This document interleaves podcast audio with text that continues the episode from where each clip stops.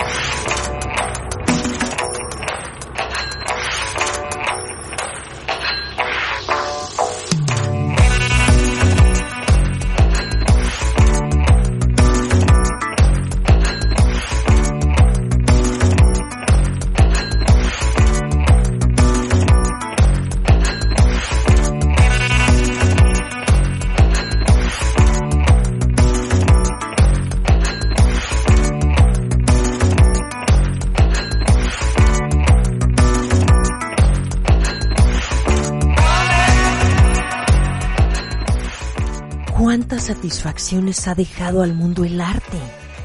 Qué buena pregunta. Hay quienes aseguran que sin este, la crudeza de la realidad habría hecho que el mundo fuese insoportable. Como bien lo decía el pintor neerlandés Vincent van Gogh, el arte es para consolar a los que están quebrantados por la vida. Por eso siempre es una buena opción adquirir una pieza de arte y una forma de hacerlo es a través de las subastas, que generan alrededor de 20% de las ventas anuales de obras de arte. Las casas de subastas son consideradas de los mejores lugares para comprar arte, sin duda. Pero se necesita orientación sobre los precios, ya que ese impulso de comprar una pieza casi siempre es motivada por el corazón dejando la mente y hasta el bolsillo a un lado. Hoy tenemos un gran capítulo de Al estilo Brown y está conmigo Manuel González, director de operaciones de Morton Subastas, en este capítulo de Al estilo Brown. ¿Cómo estás? Mariana, un gusto platicar contigo y con tu auditorio. Gracias por, por la oportunidad. Sí, me da mucho gusto porque además yo sé que una casa de subastas, a ver, vamos a empezar de lo más básico, Manuel. ¿Qué es una casa de subastas? ¿Qué es una subasta? Para la gente que no tiene ni idea, que lo escucha, ¿y cómo funciona una subasta? Pues mira, funciona de muchas, de muchas maneras, pero haciendo una, una descripción básica de lo que es el mundo de las subastas es nosotros como casa somos intermediarios entre un consignante, una persona que tiene un objeto, consigna con nosotros ese objeto y nosotros lo ponemos en subasta a venta. Otra persona, un comprador, compra ese objeto en subasta. Aquí lo interesante dentro del mundo de las subastas, Mariana, es que hay objetos que solo puedes encontrar en un mundo de las subastas, en una casa de subastas, no en una tienda normal. Ahí hay, hay objetos que, bueno, pueden ser parecidos a los que tú puedes comprar en cualquier tienda en un centro comercial. Pero hay algunos objetos que son únicos e irrepetibles que una persona tiene en su casa o en su oficina o en, un lugar, en un rinconcito, en donde ellos dicen, bueno, voy a, meterlo en el mundo de las subastas porque debe haber alguna persona que tiene los mismos gustos que yo y puede interesarse por ese objeto. Entonces viene el mundo a, la casa de subastas a meter ese objeto con nosotros. Nosotros, te digo, somos simplemente intermediarios y nosotros lo metemos a subasta. ¿Qué es la subasta? Que una persona se interese por ese lote o varias personas se interesen por ese lote. lote es un objeto, ¿no? Así le llamamos dentro del mundo de las subastas el lote, los lotes. Y este, de alguna forma, pues pujen por ese, ¿no? Que se peleen por ese objeto. Arranca con un, con una, con una salida con un precio estimado Y si varias personas están interesados en ese objeto, pues van a, van a, van a, van a pujar, así se le dice en el mundo de las subastas, van a, van a pelearse por ese objeto hasta que alguien de ellos dé la cifra más alta y se lo quede. Así básicamente eso es lo que es, eh, eh, ¿cómo se llama? Eh, lo que es subastar y lo que es participar en el mundo de las subastas. Sí, ahora el tema, te voy a hacer una pregunta que puede sonar hasta un poco, un poco vulgar, pero una subasta que sería como un remate. Yo lo veo más de una forma más romántica en el sentido de poder preservar en el tiempo objetos increíbles que pertenecieron a alguien y que ese, eh, y a ese alguien se lo da a alguien más y este objeto sigue, este, ¿cómo se llama?, viviendo en el tiempo, ¿no? Entonces yo lo veo más desde, desde ese punto de vista, ¿no? Y si ese objeto llega a tener un valor esencial para la persona que lo compra, como para la persona que lo tenía, pues ese, ese objeto llega a preservarse, como te digo, en el tiempo. Sí. ¿no? Yo lo veo más de una forma romántica, no de tanto de rematar algo por rematarlo. Claro. Porque hay gente que le cuesta mucho trabajo deshacerse de sus objetos, ¿no? También. Claro, pero si tú lo ves literalmente, yo sé, y vulgarmente, como lo digo porque la palabra remate es una palabra sumamente vulgar, pero es un acto en donde se pone a la venta, ¿no? Un el valor de un objeto, ahorita hablamos de los objetos, y se maximizan las ganancias y, o sea, ustedes salen con este precio de salida y entonces va tomando importancia a través de, de esta puja y entonces, claro. pues se sobreestima el, el precio de ese objeto. Entonces, cuando el interés sí, cuando el interés es, es, es, mayor a ese objeto en particular, sí puede de alguna manera, como dices tú, empezar a subir ese precio, ¿no? Y tener un sobreprecio de alguna manera, que eso es lo que de alguna forma quien está consignando ese objeto busca, ¿no? Y nosotros como casa de subasta también, pero, pero sí, definitivamente eh, depende mucho de los objetos, Mariana. Y, me ha tocado en este mundo de las subastas, ahorita que entremos un poquito más, ver unas cosas fascinantes que, que no se venden de momento. Y que subastas después llegan a tener un furor impresionante porque, eh, no sé, es, es, como una atmósfera muy extraña. alguien habló de ese objeto o estuvo algo de moda en ese objeto o algo, algo pasó que vuelve otra vez a tomar interés. Es, es muy variado todo este mundo de la subasta. Sí, no, sí, no puedes dar por sentado nada. De acuerdo. Ahora, ¿ustedes cómo lanzan, cómo, cómo median o cómo, quién le pone precio a los objetos en una subasta de salida? ¿Cómo, cómo saben ustedes que el valor de un mueble para un, bar, digamos, una barra de, de, madera del siglo, no sé, 18, ¿no? Muy bonita muy bien terminada, muy bien acabada, muy bien conservada, tiene X valor. ¿Ustedes cómo pueden saber ese precio? Claro. Mira, somos una casa de más de 30 años de existir en México. Por ende, tenemos muchos, este, gente muy importante que trabaja con nosotros, expertos que trabajan con nosotros, que consignan y que de alguna forma también valoran esos objetos dependiendo del siglo, dependiendo de, de cómo se llama, de su estado.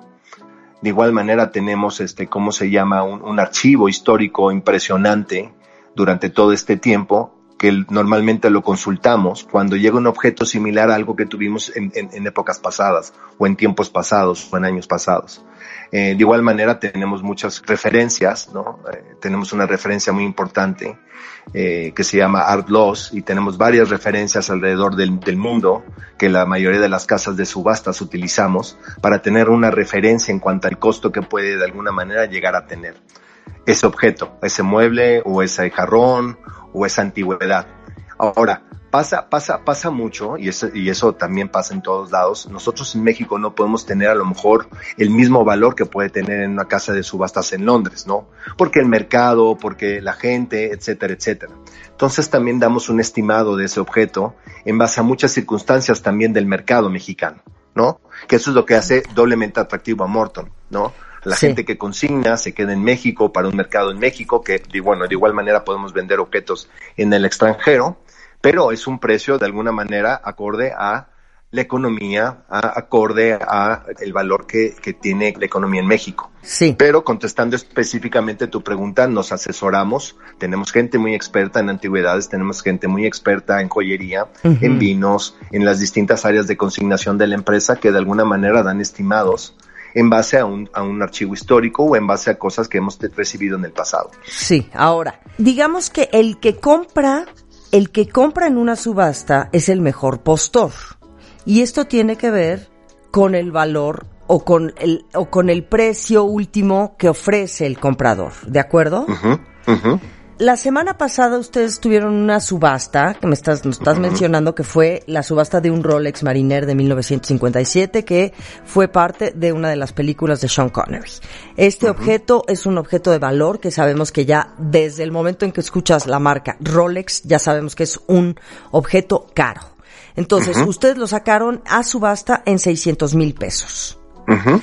¿Qué fue lo que sucedió? Descríbenos la emoción, cómo se vivió, cómo se fue dando, cómo se va elevando el precio de esto, porque además hay una autoridad que es quien conduce la subasta y hay un golpe que se da en la mesa. Cuéntanos un poquito esta dinámica, porfa. La subasta es, es, es, es el trabajo y el esfuerzo de muchas semanas, ¿no?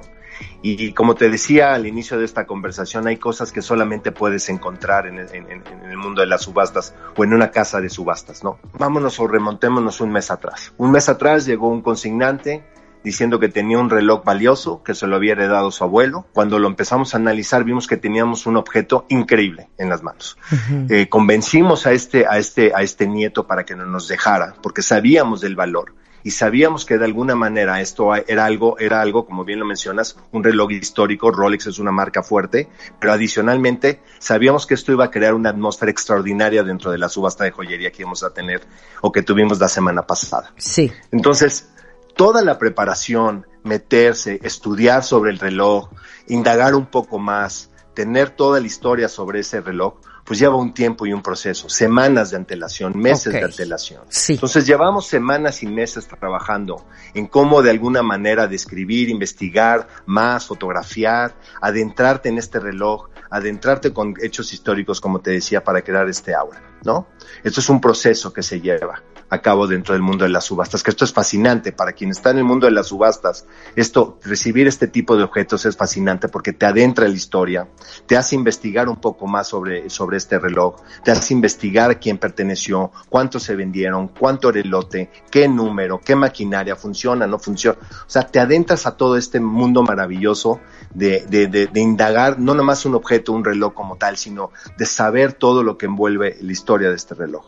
Entonces, todo esto llevó un proceso. Bueno, antes del día de la subasta, pues estamos nosotros comunicando a los interesados, a los coleccionistas, a los que saben de relojes, ¿no? Que teníamos una pieza histórica, una, una pieza que llegan pocas veces, Mariana, porque eh, ahí tenemos relojes que llegan, Rolex llegan todo el tiempo, todo el tiempo, todo el tiempo, pero este reloj de 1957 sabíamos que teníamos una, una, una pieza de arte en nuestras manos. Entonces, la, gente de joyería estaba muy entusiasmada, había investigado, como te digo, perteneció en una película, el director se lo, se lo, se lo cede a Sean Connery y lo usa durante la película. Y esto es muy importante porque a raíz de este hecho histórico que te platico de que Sean Connery lo usa en esta película, eso fue lo que marcó la historia de las películas siguientes de James Bond para utilizar relojes. Porque yo no sé si se acuerda en nuestro auditorio, pero después las películas de James Bond, el reloj tenía un componente importante dentro de las películas. Tenían rayos láser o podía llamar al coche, podían hacer muchas cosas. Y ese hecho de este reloj en particular marcó el mundo de los relojes y de un componente dentro de las películas de James Bond. ¿No? Dentro de los accesorios. Entonces también eso es una obra que es padrísima. Dicho todo esto, llega el, mundo, el día de la subasta. ¿no? Había gente muy interesada. Nosotros, previo a la subasta en las mañanas, estamos viendo cómo se va moviendo una subasta. Sabemos porque desde semanas de antelación hay reportes de condición.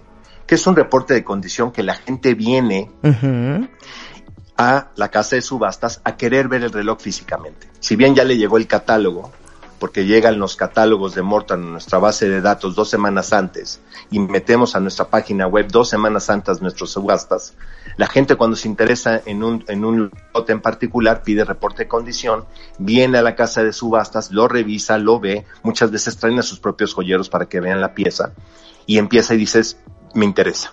Entonces, empezamos a ver un furo dentro de la subasta de joyería de la semana pasada, gente interesada en, adquirir este reloj, gente en verlo, ver las condiciones, si está en buen estado, si funciona la máquina. Entonces, ese día de la subasta, que fue el, el, jueves de las, no, el, el, el miércoles de la semana pasada, este, pues fue fascinante, fue fascinante porque cuando llego y yo, yo, pido el reporte de condición, había mucha gente interesada y en ofertas en ausencia, que es como estamos trabajando hoy, Mariana, porque como, como, como todo nuestro auditorio sabe, no podemos tener presencia. No lo están haciendo digitalmente hablando. Lo estamos, Exactamente, lo estamos haciendo digital y lo estamos haciendo por teléfono. Entonces, las ofertas en ausencia, así se le conoce, teníamos más de casi, casi 200. Ah, muy bien. Para participar. Porque además hay que mencionar, Manuel González, que en la subasta no nada más se se subastó ese reloj. Qué bueno que lo mencionas. ¿Qué otras cosas subastaron la semana pasada? Pues mira, en las subastas de joyería y alta relojería, desde luego tenemos ese reloj histórico que estaba describiendo, sí. pero también teníamos otros relojes, teníamos un Patek Philippe padrísimo también, que se fue a un muy buen precio, teníamos collares, teníamos joyas, teníamos este anillos de compromiso, gargantillas, teníamos de todo, ¿no? Una subasta sumamente completa, eran más de 250 lotes, ¿no? Lotes son objetos, ¿no? A subastar. ¿Es Entonces, un, ¿es un objeto por lote? ¿Es un objeto por lote? Hay, hay lotes que pueden tener tres objetos, dos aretes, una gargantilla y un, brazalete, por decirte algo. Y eso es un lote. Ok, entonces hay que, hay que mencionar que cuando hablamos de joyería estamos hablando de relojes, pero también pueden haber diamantes, rubíes, esmeraldas, oro, piedras preciosas, metales preciosos, o sea, eso es el rango, digamos, de joyería. Entonces, cuando tú vas a una subasta, no necesariamente solamente se subastan cuadros o se subastan muebles, hay diferentes tipos de subastas y de objetos que se subastan. tipos de subastas. Okay. Exactamente. Ahorita, ahorita más adelante les describo cuáles son las áreas que conforman las áreas de consignación de esta casa de subastas. Pero como bien describes, no solamente subastamos joyería, subastamos vinos, subastamos antigüedades, arte moderno, etcétera, etcétera. Muy bueno, siguiendo describiéndote que esto es fascinante, lo de joyería de la semana pasada, pues había mucha gente interesada en participar. Te digo, cerca de 200 personas querían participar en la subasta de joyería y un porcentaje de esas, de esos, de esas personas, pues estaban interesados en este reloj histórico. ¿No? Entonces, llegas muy temprano y estás viendo cómo se va desarrollando, cómo está la gente queriendo participar. Entonces, eso te da un buen termómetro, Mariana, para saber que vas a tener una subasta realmente muy movida y muy exitosa. ¿no? Entonces, esto fue durante la mañana, la subasta empezó a las 5 de la tarde y desde luego cuando empiezas a ver, desde que el, subastador pega en la mesa para dar inicio, ¿no? Porque normalmente cuando, se, cuando eh, empezamos en punto de las 5 de la tarde, el martillero, así se le conoce a la persona que va a subastar ese día, eh, da, da el martillo de inicio, empresa de escribir los lotes que tenemos, algunas llamadas de sugerencias a los que están participando, eh, como bien mencionabas, estamos participando solamente en línea y en teléfono, ¿no? En internet muy fuerte. Teníamos gente, y ese es un punto, un componente también importante, gente también de otras partes del mundo queriendo participar en De acuerdo.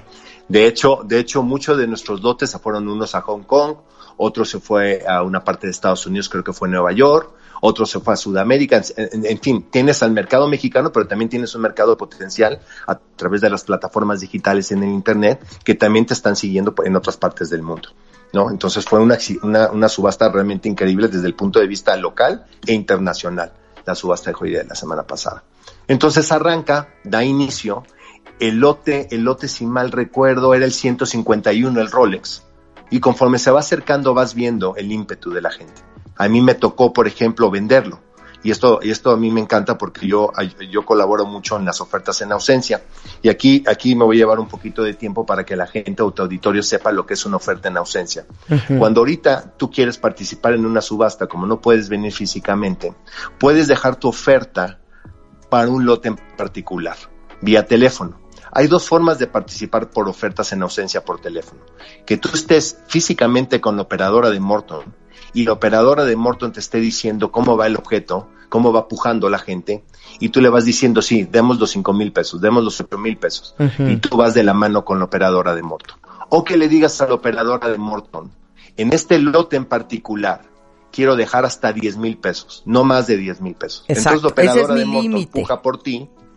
Exactamente, es mi límite de 10 mil pesos y no quiero pujar por arriba de esta cantidad. Y la operadora de Morton sabe que no puede pujar arriba de esa cantidad. Entonces sabe que hasta 10 mil pesos tiene de límite por ese lote y ya no va a pujar más arriba, ¿no? Sí. Esas son las dos formas de participar por teléfono. Y en la plataforma digital tú estás siguiendo la subasta en vivo, estás viendo al martillero, estás viendo los lotes en una toma amplia del objeto que va pasando, tienes varias fotografías que puedes estar viendo los ángulos de ese objeto y con un simple botón puedes tú pujar. Esas son las dos formas ahorita por el momento. Ahora, ¿ustedes cómo se lograron adaptar, Manuel González de Morton Subastas? ¿Cómo se logran adaptar ahora a este cambio, no, de, de vida con, el, con la pandemia y todo esto, que ya las cosas no son presenciales? Me imagino que también fue un gran reto poder, pues, reestructurar un tipo de subasta, digamos, a distancia, vía telefónica, digitalmente hablando. ¿Cómo, ¿Cómo hicieron esto? ¿Cuándo comienzan ustedes a decir, es momento de cambiar? Mira, nos juntamos obviamente en marzo cuando empezamos a ver que las cosas se iban complicando, complicando más y en algunos otros países se iban confinando, confinando, confinando. sabíamos que, y todos en México sabíamos que en algún momento nos iban a confinar, ¿no?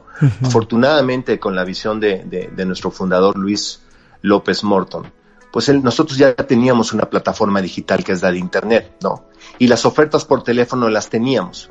Obviamente, y tú que has venido al mundo de las subastas, pues no es lo mismo tener a la gente con la paleta en la mano en vivo, en un salón de subastas, peleándose, ¿no? Y gritando y, alzando la paleta, ¿no? Es, es, esa adrenalina de tener a la gente en vivo en el piso de subastas, pues obviamente la tuvimos que cerrar y la tuvimos que quitar cuando nos confinaron. Pero teníamos las otras dos plataformas que si bien representaba para nosotros antes de la pandemia una cifra importante, un porcentaje importante de venta durante las subastas, pues sabíamos que teníamos que empezar a hacer subastas por este medio. Sí, Entonces, pues todo sí. esta, nos guste o no es lo que es. Claro. Es lo que es y, era, y, teníamos que para sobrevivir utilizar de, de, de, mejor manera tanto el internet como las como las llamadas por teléfono. No sabíamos, Mariana, si realmente esto iba a resultar, porque te digo, el porcentaje de estas dos vías para, de estas dos vías para participar en subasta, pues era un porcentaje mayor antes de la subasta. La mayoría de las subastas se vendían en vivo, con la gente en piso. Entonces también esa era la incógnita, ¿funcionará o no funcionará? Te preguntaría, Manuel, ¿Cuáles son las reglas para poder entrarle a una subasta? Tú como, como vendedor, o bueno, primero como vendedor, yo por ejemplo comentaba, ¿no? Con la muerte de mi madre que tenía muchísimas antigüedades, pues sí metimos muchos objetos de ella de valor, candiles, muebles, antigüedades, etcétera, etcétera, ahí con ustedes, ¿no? Y ¿cuál es el requerimiento para que yo considere que mi pieza de entrada, porque igual y yo digo, oye, este vasito que yo le tengo mucho cariño lo quiero subastar, pero tú me dices, sabes que tu vasito no es de interés para subasta. O sea, entonces, cuéntanos un poquito, ¿ustedes en qué se basan para tomar los objetos para subastar? Una. Y dos, ¿cuáles son las reglas para poder ser parte de una subasta? Claro. Mira, eh, cualquiera puede subastar un objeto en una casa de subastas, ¿no? Y aquí voy a ser muy claro porque la gente tiene esta percepción de que solamente cosas caras puedo subastar. Y, la verdad es que no, tenemos, tenemos como platicábamos distintas áreas de consignación en donde ese objeto, y volviendo al ejemplo que tú ponías de cerrar una casa, ¿no? Alguien, alguien de alguna manera fallece y sus, y sus herederos dicen, bueno, esta casa que perteneció a mi abuela, pues vamos a, a, ¿cómo se llama?, subastarla completa, ¿no? Entonces llegas con nosotros, llegas a Morton Subastas, a nuestras oficinas, y dicen, tengo esta casa, hay estos objetos, no, me encantaría que vinieran a mi casa a evaluar estos objetos porque quiero meterlos en subasta. Entonces, las distintas áreas de consignación, en base, en base, a, en base a lo que tú nos dijiste que tiene esa casa, van y hacen un análisis y hacen un recorrido de todos los objetos que tiene esa casa. A lo mejor tu abuela tenía algunos muebles muy antiguos y eso cae perfectamente en el área de consignación de antigüedades, ¿no? Pero a lo mejor también tu abuela tenía cristalería y esa cristalería entra perfectamente en una subasta que nosotros tenemos cada sábado, que se llama de oportunidades. Ajá. ¿No? A lo mejor esa cristalería es del siglo XX y entra perfectamente en oportunidades, pero a lo mejor tu abuela también tenía este, cristalería o vajillas de la época de Porfirio Díaz. Entonces esa, esas vajillas entran en antigüedades también. Entonces, las distintas áreas de consignación van a tu casa, hacen un análisis completo de los objetos que tienen y pueden ir cayendo en las diversas áreas de consignación. A lo mejor tu abuela tenía un cuadro de Leonora Carrington y eso entra perfectamente en, el área de arte moderno de Morton Subastas. Entonces, dependiendo de cada objeto que tenga esa casa, nosotros como casa de subastas vemos en dónde puede ir entrando cada objeto y en cada en cada área de consignación, ¿no? Así como te acabo de describir, hay objetos que podrían entrar en arte moderno, hay objetos que podrían entrar en antigüedades, o hay objetos de menos valor que pueden entrar en una subasta perfectamente de oportunidades los sábados. De igual manera, a lo mejor tu abuela le gustaba los licores o le gustaban los vinos, entonces también estos vinos pueden entrar perfectamente en el área de consignación de vinos y licores de morto, ¿no? O joyería. Joyería perfectamente tenía algún, algún brazalete, algún reloj, etcétera, etcétera, pueden entrar perfectamente en la parte de, de joyería. Lo bonito de la casa de subastas es que tú puedes meter las, las, las, las cosas en cada área de consignación. Y Sí. cada área de consignación tiene que darte un valor, tiene que darte una descripción, valuar ese objeto y meterlo en las subastas. Nosotros vivimos de eso, de la consignación como, como casa de subastas. Claro. Ahora, las reglas para yo poder subastar mi mueble, que tanto quiero, pero necesito el dinero porque hay que pensar que también mucha gente se desprende de sus objetos de valor, ¿no? Y de cariño por necesidad. Exacto. No es nada más el placer de vender el reloj que ya no uso. Mucha gente lo hace por necesidad también, que esa es una muy buena herramienta también. Nosotros como casa de subastas eh, co- cobramos una comisión, un porcentaje, de eso realmente vivimos. Vamos a poner el ejemplo de una joya, ¿no? O un brazalete. Entra el brazalete, te hacemos un diagnóstico de cuánto puede llegar a valer ese brazalete, nos pagas el porcentaje como consignante de lo que se venda de ese brazalete, ¿no? Porque depende mucho del valor de la pieza o del brazalete, y lo demás es para ti. Hay impuestos sobre la renta que también nosotros podemos ayudarte porque cuando tú vendes algo también tienes que pagar tú un impuesto al gobierno. Ok. Pero bueno, de alguna manera hay, e- ese es el requisito fundamental. Que tú traigas, que te valoren tu objeto. Nosotros cobramos, como te digo, un porcentaje, de eso vivimos, el impuesto correspondiente para pagar, ¿cómo se llaman los impuestos? Y punto y se acabó. Si, no. si viene en un Ah, objeto. Si el objeto es muy caro, si el objeto es muy caro y de alto valor, cobramos un seguro, porque tenemos que tener un objeto que tiene un valor, este, por ejemplo, el caso del Rolex, pues obviamente tuvimos que cobrar un seguro, porque ese reloj, como te digo, pues tenía un cierto valor muy importante. Entonces, en el momento se asegura que el tú- objeto. Exactamente, en el momento que yo lo saco de tu casa y lo traigo acá, cobro un seguro también por cualquier circunstancia que pueda llegar a pasar. De ¿no? acuerdo. Y estamos protegidos tanto tú como yo. Ahora, ¿qué sucede si yo, por ejemplo, quiero, quiero meter a subasta mi sala de Luis XV? Pero es una sala muy bonita que tengo hace años, pero no está en muy buenas condiciones. ¿Ustedes toman estos objetos y los restauran para No. subastarlos en buena condición o se subasta literalmente como está? No, tal cual, tal cual como está. Hay en ocasiones que sí llegamos a pedirle al consignante que si quiere restaurarlo, lo restauramos, pero en ocasiones advertimos perfectamente antes de cada subasta que son objetos que no son nuevos, que son objetos que estaban en una casa. Entonces que pueden tener algunas, algunas eh, circunstancias en base al tiempo, el año, etcétera, etcétera, ¿no? Claro. La gente lo sabe, la gente lo compra y si le interesa después lo repara y lo, o lo, o lo retapiza si quieres, ¿no? Cuéntanos así en promedio, ¿cuáles son los tipos de subastas que ustedes aplican? O que eh, son las comunes, las, las que más se utilizan, digamos. Nosotros le llamamos subastas de catálogo y le decimos de catálogo porque hacemos un catálogo por cada de este tipo de subastas. Por ejemplo, la semana pasada, al igual que joyería, tuvimos una subasta muy importante que se llama Latino de arte moderno. ¿ok? Sí. Esa, esa subasta de, de- de arte latinoamericano tenemos dos ediciones anuales, una en el primer semestre del año y otra en el segundo semestre del año. Y la semana pasada también tuvimos esta subasta de arte latinoamericano. Esta es la creme de la creme. ¿no? En donde puedes encontrar en esta subasta cua- cuadros de Frida o cuadros de Diego o cuadros de Siqueiros o cuadros de distintos artistas latinoamericanos importantes, ¿no? Es una, es una subasta realmente cara y para conocedores, ¿no? Para que realmente conoce este mundo de, del arte y de la pintura y de la escultura. No es para todo tipo, hay un selecto público que puede comprar este tipo de obra, ¿no? Porque al final de cuentas, Mariana, pues estas obras son inversiones y eso es algo que yo les recomiendo a todos los que nos están escuchando. Si tienen oportunidad, háganse de una obra, háganse de un cuadro bueno, porque tú no sabes el valor que puede llegar a tener conforme va pasando el tiempo. Entonces, estos cuadros son importantes porque es el artista, pero también es el valor de la obra y no cualquiera participa en comprar un cuadro de Diego Rivera en más de dos millones de pesos, ¿no? Es un público muy selecto. Entonces, esas, ese tipo de subastas, le llamamos subastas de catálogo porque es un público muy selecto, ¿no? En el caso de vinos y licores tenemos catálogo, porque tenemos eh, Chateau Margaux, Chateau Lafite de 1950, de 1970, o sea, conoce realmente el mundo del vino, pues sabe de, de cómo se llama del viñaje de estos, de estos, este, cómo se llama vinos, Este es un tipo de subasta de catálogo. ¿Qué otros tipos de subastas existen, Exacto. Manuel? bueno, platicamos que esas son las subastas de catálogo, ¿no? Las subastas que tienen un cierto valor y por tener un cierto valor definitivamente tiene que tener un catálogo impreso, llegar dos semanas antes con el, con el cliente para que de alguna manera participe. Pero de otra manera también tenemos otra forma, otra subasta, como, como contestando a tu pregunta, son las subastas de oportunidades que tenemos cada sábado. Y cada sábado tenemos de oportunidades las subastas, porque son, son objetos, son lotes que tú puedes encontrar por un costo muy razonable. ¿no? A lo mejor tienes una vajilla de Limoges que vienes a dejar a Morton y esa, esa, esa vajilla puedes tú como comprador llevártela en tres mil pesos, una, una, una vajilla completa de 12 juegos, ¿no? De 12 platos, 12 vasos, etcétera. O un tapete persa, por ejemplo.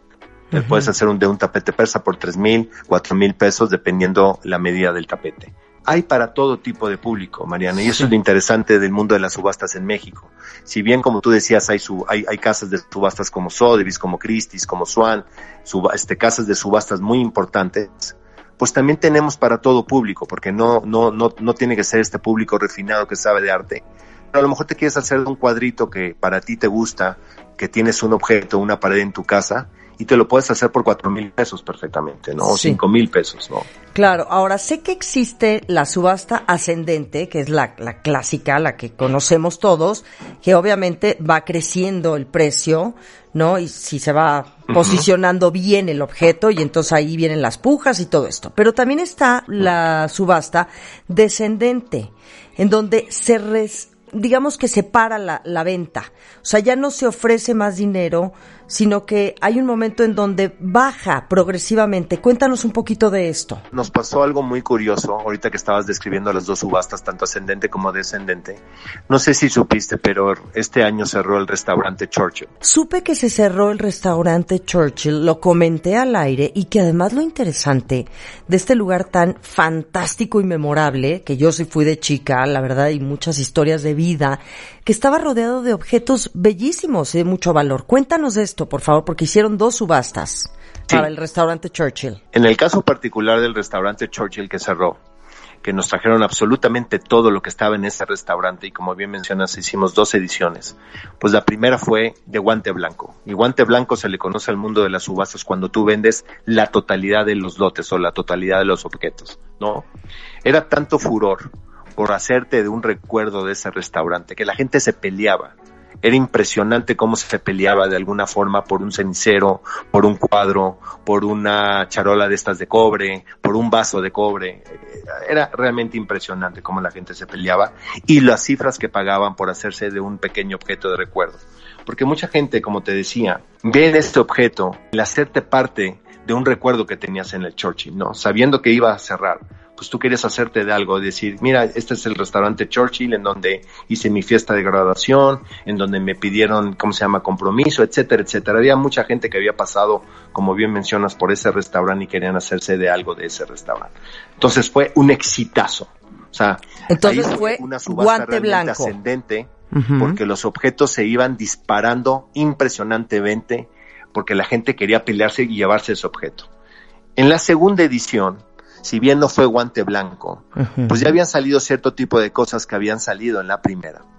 Y salieron esos objetos, obviamente no con los precios de la primera subasta, salieron con los precios regulares de salida y los estimados que teníamos. Entonces es muy variado en cada subasta, cada subasta tiene su, su ¿cómo se llama? Su, su forma de ser, digámoslo así, ¿no? Cada subasta es diferente a la otra. Ahora, ¿qué hay de la subasta de sobre cerrado? Porque también hay gente que pone sobre cerrado. esa es su oferta y no pasa de ahí. Tal cual es, lo has, lo has descrito muy bien. Tú sabes a sobre cerrado lo que tú vas a dar por, por ejemplo, esta semana eh, tenemos dos subastas muy bonitas, una de antigüedades, que es el jueves, y mañana tenemos una subasta de libros y documentos, porque también esa es otra área de consignación, libros y documentos históricos. La de mañana tenemos dos, dos, este, dos libros que a mí se me hacen fascinantes. Uno es un libro del origen de las especies de Darwin, primera edición. Wow. Ese libro va a salir en salida en dos millones y medio de pesos. Pero y tenemos sobres cerrados en base a ofertas para ese lote en particular. Y el segundo lote que tenemos el día de mañana es un Bernal Díaz de Castillo. Esa sí es segunda edición. Pero también es un libro importante. Hay ocasiones que tenemos este tipo de piezas en donde la gente, eh, conocedores, pues dejan un sobre cerrado, una oferta cerrada y de ahí no van a rebasar esa oferta. En el caso particular del Darwin, hay alguna gente interesada precisamente porque es primera edición, porque es un, un, libro importante históricamente y de alguna forma pues también sabemos que hay gente que no quiere saber quién compra ese libro en particular. De acuerdo, hay mucho, hay mucho también, eh, mucho tema de discreción y, pues muchos secretos. Cuando tú compras una pieza tan cara, desde luego por muchas razones obvias, ¿no? Entre cuidar tu, pues sí, cuidar tu nombre y cuidar también, o sea, tu ser una persona tu integridad, tu, seguridad, tu integridad, quieres claro. Quieres estar en el anonimato, no quieren realmente, y es muy válido, es muy válido dentro del mundo de las subastas que no sepan quién compró un Bansky, quién compró, ¿me entiendes? Dime, ¿cuáles son las emociones que tú nos podrías describir que has vivido, Manuel, no, no importa si es vía telefónica, si es a sobre cerrado, si es todo este tipo de subastas que existen. ¿Cuáles crees que son las emociones que se dan? No, cuando estás, cuando estás participando en una subasta, esto me llama mucho la atención porque sí hay mucha, mucha cosa muy seria y muy fuerte emocionalmente hablando. Esta es una adrenalina constante. Yo la describiría como una montaña rusa. Hay gente que está pujando por un objeto que desea que el martillero pegue a la mesa. Y de repente va a pegar a la mesa y suena el, el timbre del internet de alguien que pujó por arriba de ti. Ajá. Esa es una adrenalina realmente angustiante porque tú ya estás haciéndote, dices, ya, ya lo gané, ya lo gané, ya lo gané. Y en el momento que va a martillar, suena la alarma o alguien dice, doy más. Entonces es una adrenalina realmente impresionante. Esa es una adrenalina. La otra, la adrenalina es cuando tú ves un objeto que va creciendo, que va creciendo, que va creciendo, que va creciendo. Por ejemplo, te describía la subasta de Winston Churchill cuando veíamos que ya se iba acabando la subasta y que podíamos cumplir un guante blanco, porque es muy difícil vender todos los dotes en una subasta. Sí. Y cuando empezamos a acercarnos al final de la subasta del Winston Churchill y sabíamos que a lo mejor íbamos a vender todos los dotes, fue realmente extraordinario. O sea, eso fue un momento de júbilo para todos los que trabajamos en la casa de subastas Morton, porque en muy pocas ocasiones se da que tú vendas todos los dotes y tengas guante blanco. Y se hace una ceremonia al final al final de la subasta del Winston Churchill, quien, los, dos martilleros, tanto Rafael como Héctor, que fueron los que nos acompañaron durante toda la subasta, que duró casi tres, cuatro horas, pues se le da un guante blanco y se le toma una foto y se le hace un reconocimiento de la casa de subastas. porque tuvieron la oportunidad de vivir un momento histórico de vender todos los lotes, en este caso del Winston Churchill. Sí. Oye, ¿ustedes subastan, por ejemplo, subastan propiedades? Si yo digo, quiero subastar mi edificio, ¿lo podrían hacer? Esa división de bienes raíces todavía no la tenemos como Morton Subastas. Okay. Hay algunas otras casas de subastas que sí tienen esa división de bienes raíces y sí subastan propiedades. Ahorita nosotros por el momento no nos estamos concentrando en la parte tradicional de una casa de subastas, que es lo que te acabo de describir. Sí, ahora, ¿qué pasa con automóviles? ¿Se pueden subastar automóviles? Porque también automóviles, sí. De hecho, de hecho, subastamos el automóvil, el Rolls Royce blanco, del Winston Churchill. Sí, del restaurante Churchill, para que la gente sepa, ¿no? Lo de Winston Churchill es el restaurante Churchill. Sí, y hemos subastado Mustangs y hemos subastado este, coches muy clásicos, etcétera, etcétera. Si nos llega la oportunidad, podemos de alguna manera también subastar coches clásicos. Muy bien, y acuérdense que es arte moderno, joyerías, relojes, antigüedades, libros, documentos, vinos, artes decorativas, autos clásicos y bueno, pues muchas cosas que se pueden subastar, que se gestione el precio para la venta y bueno, y entonces a darle a la subasta y aventar, aventarle. Me parece fascinante el mundo de las subastas, Emanuel, de verdad. Yo, yo creo que sí, más, más ahorita fíjate que tuvo un auge maravilloso para nosotros, porque mucha gente, hubo dos fenómenos en todo el tema este de la pandemia, ¿no? Volviendo todo el tema de, de, estar confinados. Que mucha gente estuvo mucho tiempo en su casa, le dio oportunidad para sacar objetos, ¿no? Que no utilizaban, que los tenían embodegados, que sabían que tenían un cierto valor y vinieron a dejárnoslos para que nosotros los subastáramos. Y el segundo punto que también fue maravilloso es que la gente tiene mucho tiempo libre en sus casas. Que eso fue que de alguna manera también el, auge de las subastas por internet creciera para nosotros. La gente tenía mucho tiempo libre y podía subastar. Pues te agradezco muchísimo, Manuel González. Compártenos sus redes, por favor, ubicaciones. Sé que están en otros lugares del país también, no nada más en Ciudad de México. Gracias, Mariana, por la oportunidad. Bueno, obviamente tenemos las redes, las redes sociales, tenemos Facebook, tenemos este Twitter, tenemos Instagram, como Morton Subastas, nos pueden encontrar perfectamente en nuestras cuentas. Y tenemos nuestra, en nuestro Facebook también, Tenemos nuestra página web que es www.mortonsubastas.com. Ahí también nos pueden encontrar. Es muy sencillo, van a ver los banners y cada banner tiene la descripción de la subasta que está corriendo o que está próxima a realizarse. Nuestras oficinas están en las lomas de Chapultepec, en Monteatos tenemos las oficinas. En, en Cerro de Maica también tenemos oficinas y nuestras oficinas también en Virreyes, aquí todas en las lomas de Chapultepec. Pero quien quiera de alguna manera se puede acercar perfectamente a Monteatos 165, 179 a querer consignar o a querer comprar cualquier lote de las subastas. Tenemos oficinas, una en Guadalajara y una en Monterrey. Ah, bueno. Son oficinas de consignación la gente en Guadalajara puede de alguna manera también acercarse a nuestras oficinas, que están ahí descritas, la dirección está en nuestra página web y, en la, y la dirección de Monterrey también está en nuestra página web. Muy ahí bien. pueden acercarse o vía correo electrónico también pueden de alguna manera también acercarse. Ahí en la página web hay un chat, un WhatsApp o la posibilidad de mandarnos un correo electrónico. Buenísimo.